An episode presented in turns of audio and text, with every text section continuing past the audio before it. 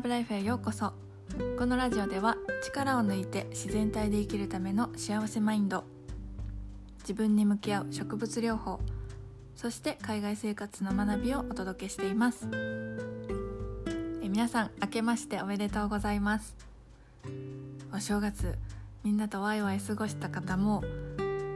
え一人でゆっくり過ごした方もいらっしゃるかと思います。え皆さんが優しい時間を過ごしていたらいいなと思っておりました、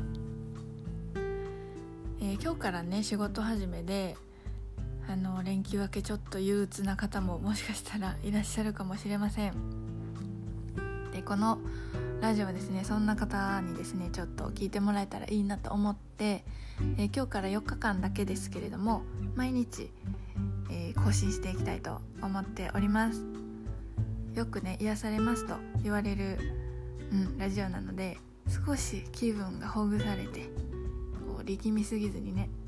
まあ、今日もゆるっと頑張ろうくらいに思ってもらえたらいいかなと思ってはい。是非通勤のバス電車の中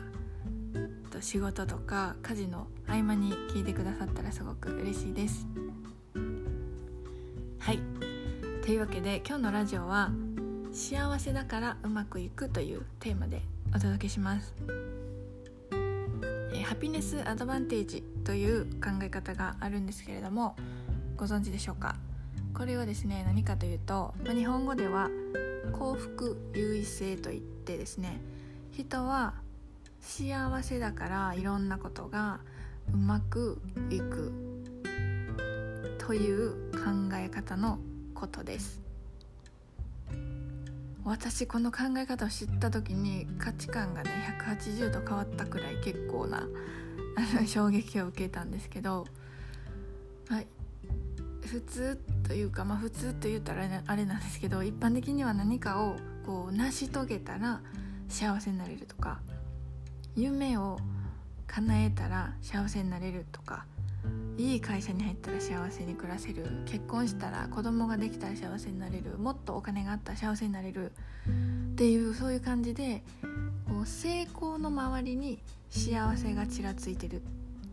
そういうこうイメージで生きてきた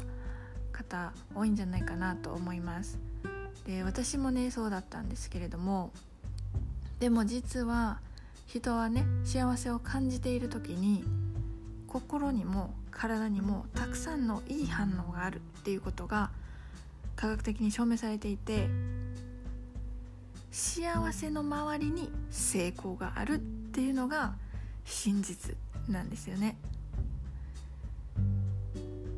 じゃあ例えば幸せだとどういういいことがあるのかっていうとまずですねクリエイティブになったりとか体の免疫システムが強化されたりとかそして思いやりの心が大きくなって人との関係が良好になったりもするそうです。人は自分は幸せだと思っている人ほどいい結果が生じやすい体質になっていきます。で確かに自分がね満たされている時って心の余裕がある気がしませんか？自分自分っていう自分だけじゃなくって周りにもこ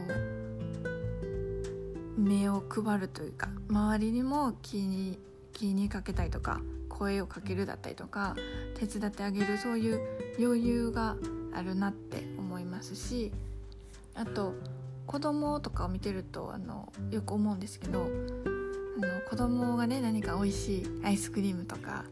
もらってこうニコニコで満足して食べてる時って「ママも食べる？美味しいよ」ってこう分けて幸せを分けてくれようとしたりするんですよね。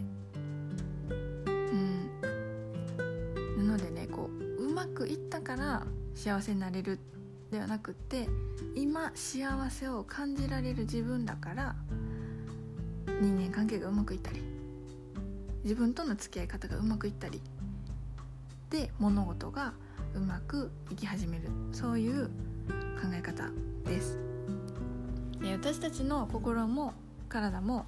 それはよく知っているんじゃないかなって思います。だから人は本能的に幸せでいたいとか幸せになりたいと強く思うんじゃないかなと私は思ってます。はい。なのであ幸せだなって感じる瞬間を日常にたくさん持つことがすごく大切です。是非ねこうちょっぴり憂鬱な今日を迎えてる方もいらっしゃるかもしれないんですけど今日はそういうねあ幸せだなって感じる瞬間たくさん作ってはいほどほどに仕事始め頑張っていきましょう。というわけで今日は、えー、幸せだからうまくいくというお話をしました。ちょっとね迷った時とか悩んだ時はどれだったら自分はハッピーだろうか。